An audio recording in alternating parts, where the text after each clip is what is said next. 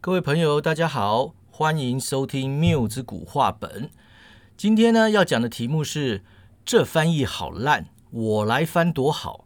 如何成为小说译者？这本来是我两年前写的一篇文章啊。那因为我最近发现呢，教学型的文章远比创作型的文章有人听得多啊，所以呢，我觉得偶尔来讲一些教学型的东西也不错了哈。那我本身呢是个英文奇幻小说译者，翻译过五十几本英文奇幻小说，从史诗奇幻到都会奇幻，各式各样的奇幻小说无所不包。翻译啊是条孤独的路啊，每天就是面对电脑荧幕，所以我常常会跑去与翻译相关的脸书社团闲晃。那在这类社团里呢，最常出现的贴文大概就是。案主出这种价钱是否合理？翻译社这样会不会太抠？还有我要如何进入翻译这一行？关于案主出价是否合理的问题呢？通常都是不合理的。至于翻译社这样会不会太抠呢？基本上都是太抠的。那说起我要如何进入翻译这一行呢？这就是今天的主题了。首先呢，我们来聊聊为什么会有人想要进入翻译这一行。我有一次去大学演讲的时候，曾经跟学生问过这个问题。那次演讲啊是采小规模报名制，所以可以确定来的学生都是真的对翻译有兴趣的。当时面对这个问题啊，能答得出来的还真没有几个。直到我问他们说：“哎，难道你们都没有看书或是看电影的时候，心里生出一种？”我操，这翻的是什么呀？如果我来翻，多好的想法过吗？然后这时候，所有的学生啊，才恍然大悟的认同了这个理由。所以翻译的初衷啊，本来就是这个样子，因为你觉得我来翻多好。只可惜啊，你会在看到一本好书、好的小说、好的电影、好的游戏的时候，兴起我来翻多好的想法。但是你不会在翻阅一本电脑主机版手册，或者是某软体的 Help 档的时候呢，心想说：“我来翻多好。”问题在于啊，翻小说、翻电影这么浪漫的事情，不是那么容易碰到的。大部分做笔译的译者翻的都是各式各样的三 C 产品说明书。那如果你学有专长的话呢，也可以去翻医疗、法律、学术文件啊，那些价钱会比较好了。那如果你怀抱着崇高的热血进入这一行，热血其实很可能会在有机会翻译到你超爱的类型小说之前啊，就被工厂自动化流程管理软体之类的技术文件给浇熄。以上是我觉得所有想要投入这一行的朋友应该要事先获得的警告。那么，通常老手会告诉你如何进入翻译这一行呢？答案不外乎就是去翻译社练功。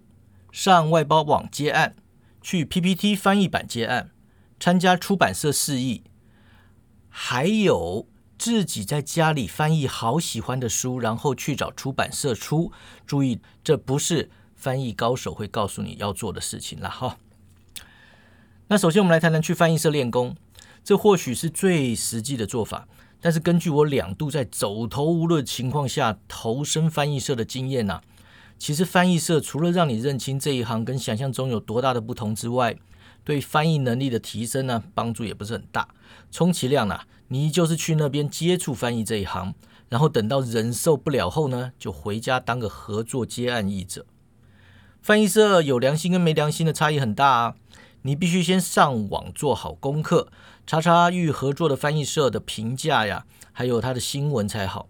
那好的翻译社。接案当然能让译者温饱啦，不过除非有能力接专业性强的案子，不然你的收入啊跟付出会不成比例，而且还会牵扯到翻译社付款延迟的问题，很容易会导致青黄不接。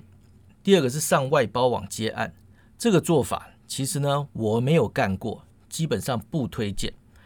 我没真的干过，是因为我唯我唯一接到来联络的案主啊，他开了一个让我傻眼傻到眼睛都掉下来的价钱。那导致我当场就冲回家呢，去把账户给关掉了。基本上啊，自行接案就是会遇到很多不懂行情的客户。那可是这个这个事情是完全无法避免的。当然，普通人没有义务在找译者之前呢，先去查清楚翻译的行情啊。但是当你听到你的翻译专业在一般人心目中才值那几个鸟钱之后啊，你会哭啊。对了，如果你知道翻译社对案主的报价跟发给译者的报价有多大差异啊，你也会哭。啊，再来是上 PPT 翻译版接案啊，这个呢我也是没有做过，不过翻译社团的朋友常常提起这种做法，所以我想应该也是不会错的啦。毕竟翻译版有版规可以参考，也有一般行情价写在那边给人看。那如果案主真的连那些都不肯看，直接就开了一个会让大家都不开心的价钱的话呢，那边自然会有乡民的正义把事情闹大。所以我觉得去那边试试应该也是很欢乐的。再来就是出版社示意，那想翻译小说的朋友请注意，这个是正途。有些出版社会长期在网站或者是部落格上争译者，请自行找出哪些出版社有在出你喜欢的类型书啊，然后呢，找出他们争议者的信箱去毛遂自荐。出版社有兴趣的话，就会发稿给你示意。那如果你的能力可以，文字风格符合某部小说的调调，或许就能够顺利接到小说的案子。啊，注意示意稿不被录用啊，通常不是因为你翻的不好。而是因为你的风格不适合出版社要发的小说，所以投个几次没上啊，也不要太灰心了。那翻译小说呢是件很浪漫的事，而浪漫的事往往都需要机缘啊。另外，听说有些不孝出版社会发大量示意稿给大批译者，然后直接省下翻译费，这种事情我是没遇过啊。不过还是先提醒了鸽子，大家小心在意啊。最后一个啊，是自己在家里翻译好喜欢的书，然后去找出版社出。那基本上呢，应该不会有老手这样推荐，因为事情就不是这样运作的。出版社出翻译书的流程是：版权经纪人撒书啊，出版社审书，出版社签书，然后才找译者翻译，然后做书，然后再卖书。那你自己在家里翻好了一本书呢？浪费时间的机会就很高啦。首先，出版社正常程序不会接受这样的书；其次，就算他们真的看了你的译稿产生了兴趣，他们也未必找得到手中握有该书版权的国外出版社来签约。那另外，就算他们签了，你能保证他们会用你的译稿吗？最后啊，一本翻译书制作期是很长的。搞不好你翻的这本书早就已经被某出版社签去，也已经找人翻译制作了。那你做这件事情到底所为何来呢？所以啊，拜托不要再干这种事情了。我特别提出这种做法，就是因为这么做的人远比我想象中要多啊。每隔一段时间就会有人跑出来问啊。我想大概是因为一般不熟悉出版社流程的朋友，想象中翻译书就是这样子翻出来的吧。那至于我本人是怎么踏入这一行的呢？基本上呢，我会开始翻译奇幻小说，跟以上所有的做法完全没有关系。那我大学呢是英文系毕业的，并没有深造翻译研究所。我在正式成为奇幻小说译者前呢，曾两度踏入翻译社工作，那两次都是找工作找到没有头绪啊，走投无路之下才跑进去的。关于翻译社内部的工作，我必须说是非常无聊的。基本上每天早上进公司啊，打完卡，在电脑面前坐下之后呢，组长就会把今天份的工作啊发到你的电脑里去，然后你就开始翻。一整天在挤满人的办公室里面呢，完全没有言语或眼神的交流，大家就安安静静的做到下班打卡回家。如果你心里还有任何热血在燃烧啊，你可能就会待不下去。而你的同事跟上司呢，多半也能够谅解你待不下去的理由。在我的看法里呢，翻译社是个专收过客的地方，人员流动率是很高的。当然，我只去过两家啦，或许说的不准。反正根据个人经验，不推荐这么做就是了。我会开始翻译奇幻小说，要从古早的网络游戏《无尽的任务》讲起。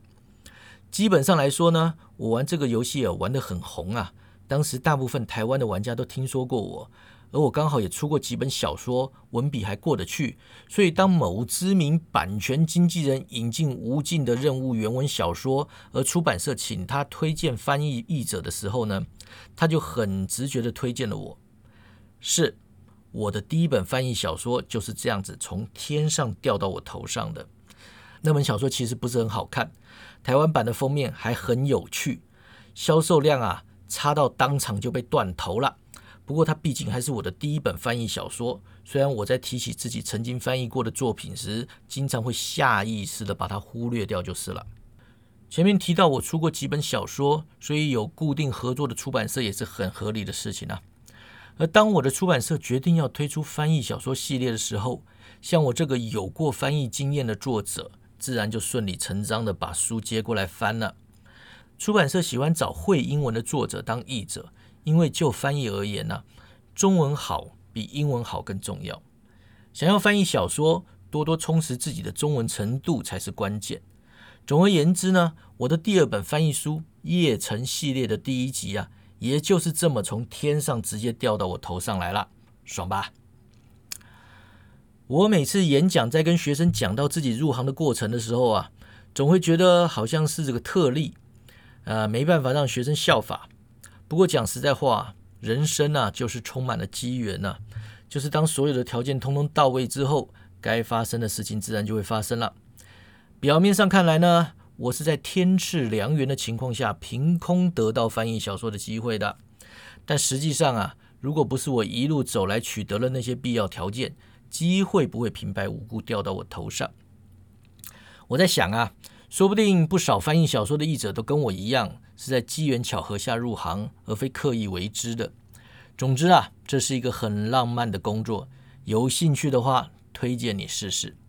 那最后，关于这翻译好烂，我来翻多好的想法呀？我说这是翻译的初衷，并不代表这是个好想法。要知道，再强的译者也不是不会出错的，再厉害的高手也有脑筋秀逗的时候。有时候你会看到一个句子啊。明明知道中文里面有句成语最好用来形容啊，偏偏你就是怎么想也想不起来。那也有些时候呢，你会太习惯于英文文法，即使同一类的句子，你通常都会转成中文的说法，但是还是直接就用美式中文给它翻了下去。还有一个无法控制，但是读者骂你的时候绝对不会多想的问题，就是一本书啊，在译者交稿之后，还会经过很多人的手。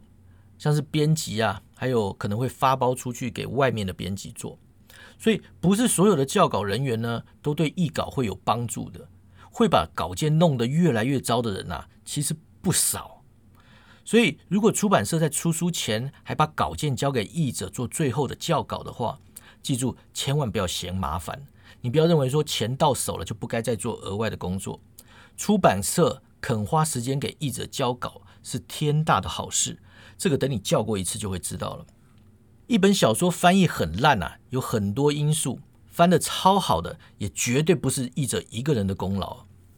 慎选好的编辑团队，对译者而言也是很重要的。那如果能够遇上有默契的出版社，你千万要想办法长期合作下去。只要你有实力，出版社绝对也不希望经常更换译者。要知道，不适任的译者很多啊。找错译者，后续的善后工作也是超麻烦的。以上些为心得啊，提供给对翻译怀抱热情的朋友参考，希望有所注意。好，本周的节目就到此为止啦，拜拜。